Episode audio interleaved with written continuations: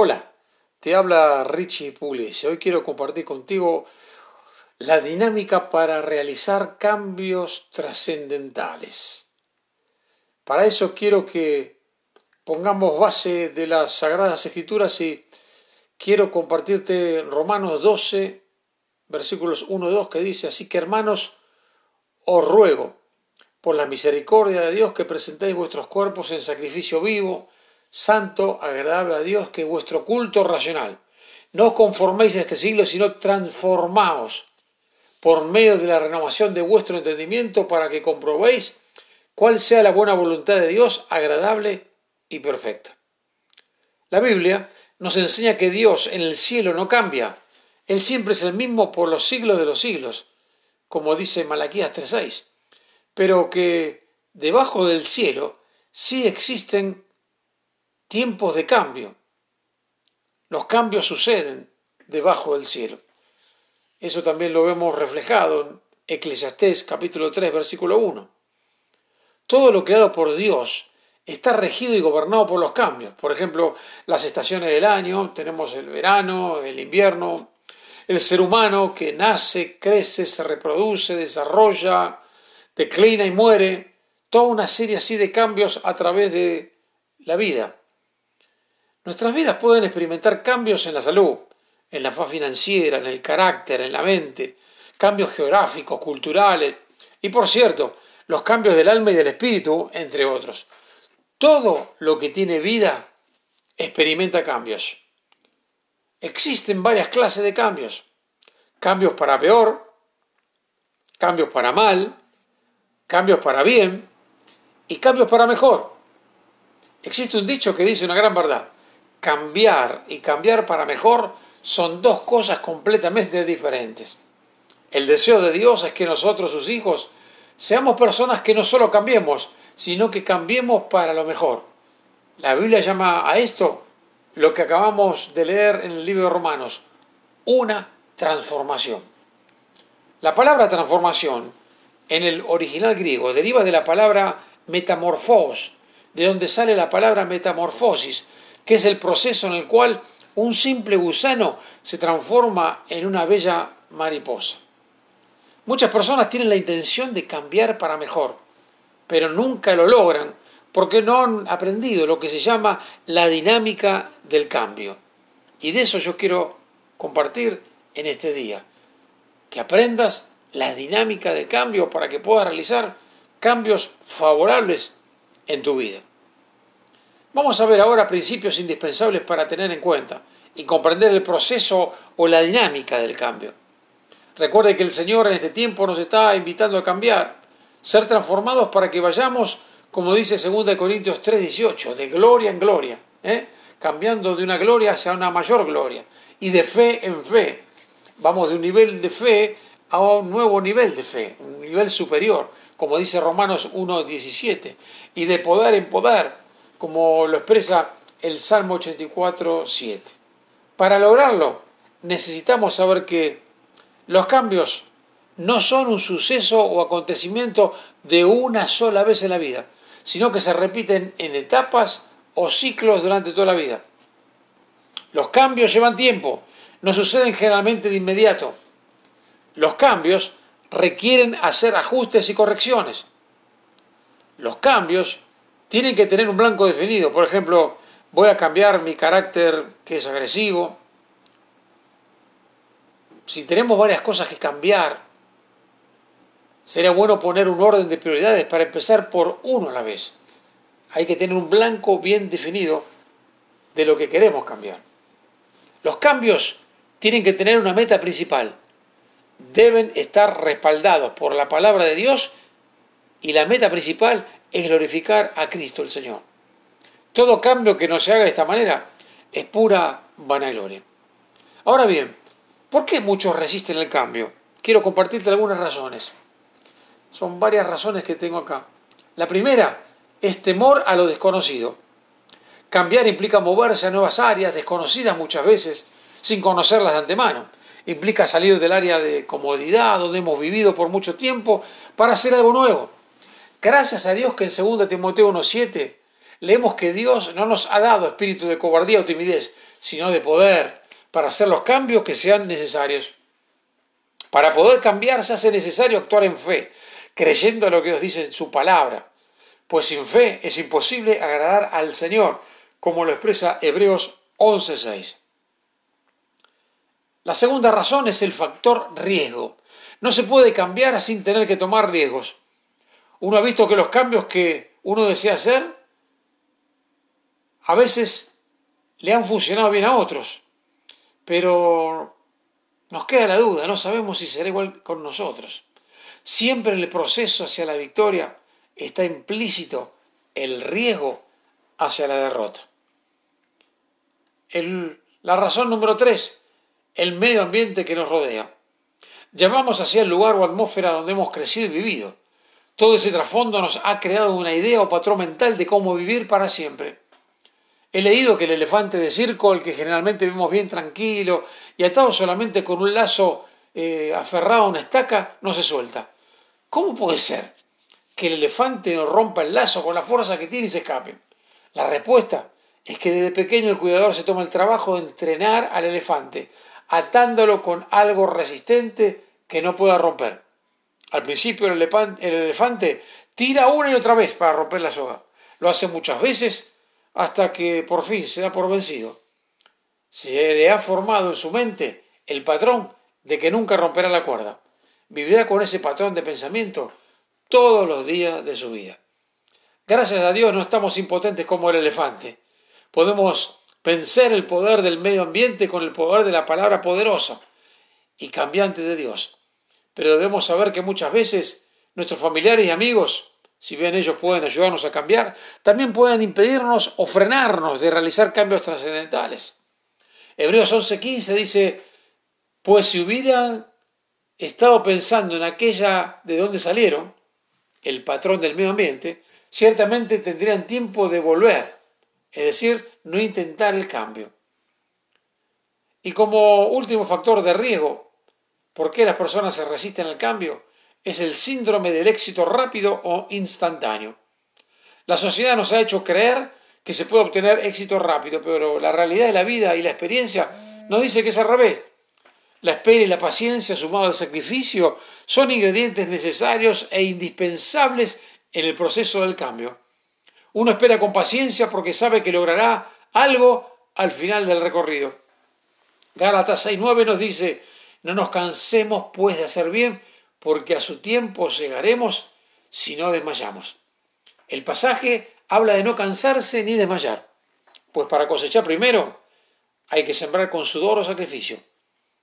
Los cambios trascendentales, para mejor, siempre requieren sacrificio.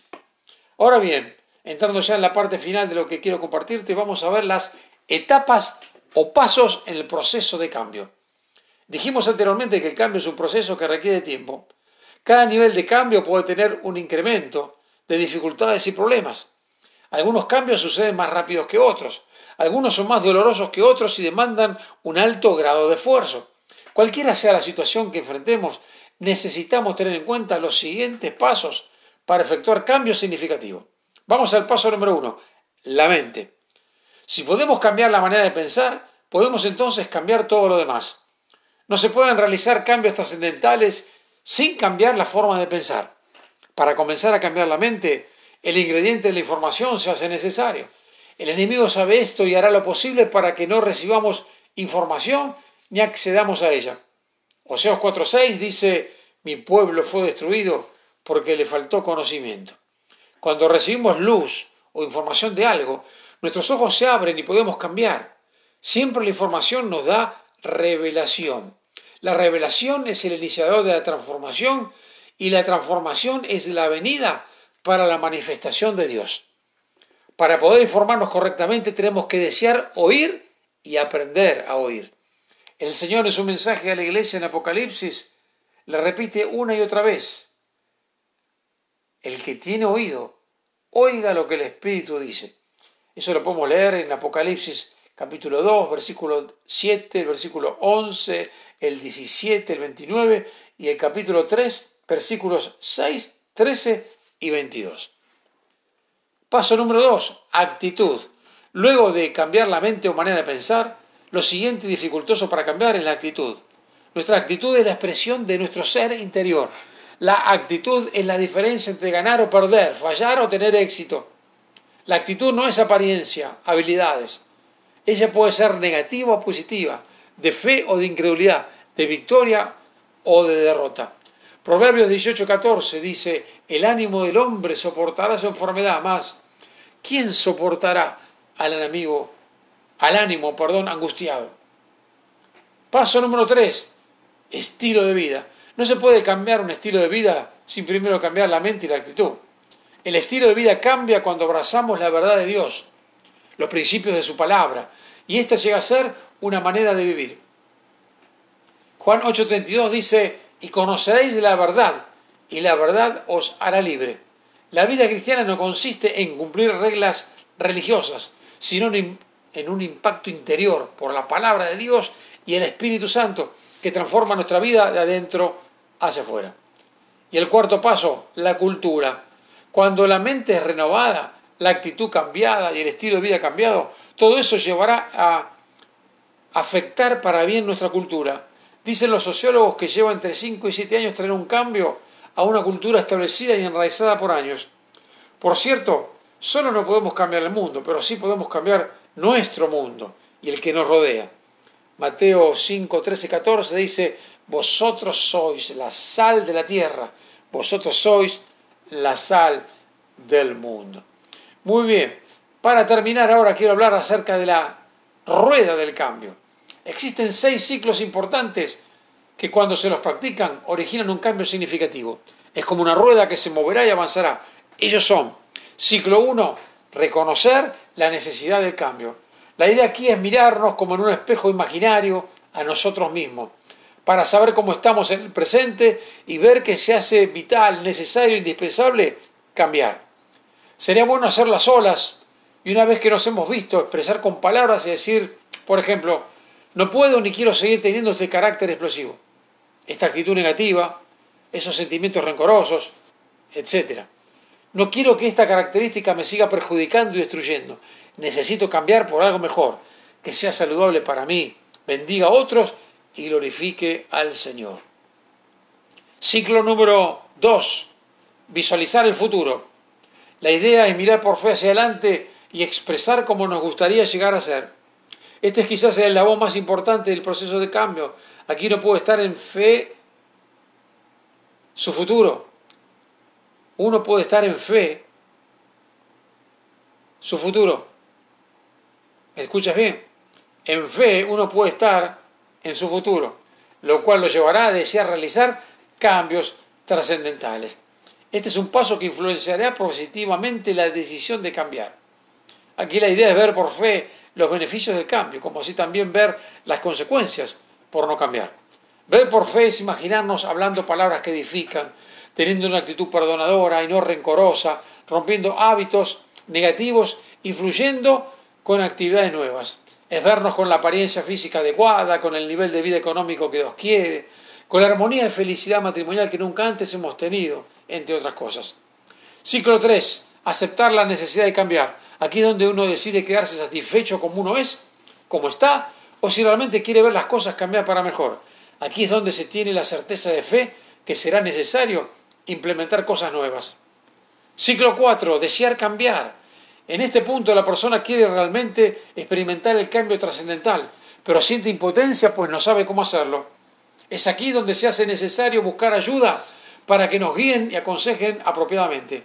Los cambios trascendentales en Dios no se realizan a solas. Uno necesita de la ayuda directa de Dios por medio del Espíritu Santo y de la ayuda de Dios a través de las autoridades espirituales de la iglesia local, hermanos maduros en la fe, amigos íntimos.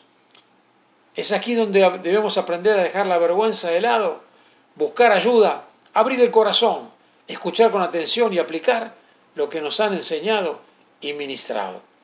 Ciclo número 5 planear o trazar un plan de cambio. Aquí la persona desarrollará una estrategia de cambio paso a paso en forma ordenada y progresiva, que lo llevará del desorden a la orden, del desequilibrio al equilibrio, de lo negativo a lo positivo, de lo peor a lo bueno y a lo mejor. Para crear un nuevo patrón de vida o conducta se requiere paciencia y perseverancia. Y el ciclo 6 ya, sí, terminando, poner en práctica el plan. Aquí se hace necesario desarrollar el hábito de la obediencia a la estrategia trazada, cuando fue a pedir ayuda y consejo. Se hace necesario no dejarse llevar por lo que uno siente, sino por lo que debo o necesito hacer para cambiar. El Espíritu Santo, por medio de esta enseñanza bíblica profunda, le está diciendo en esta hora que hay cosas que cambiar de su vida.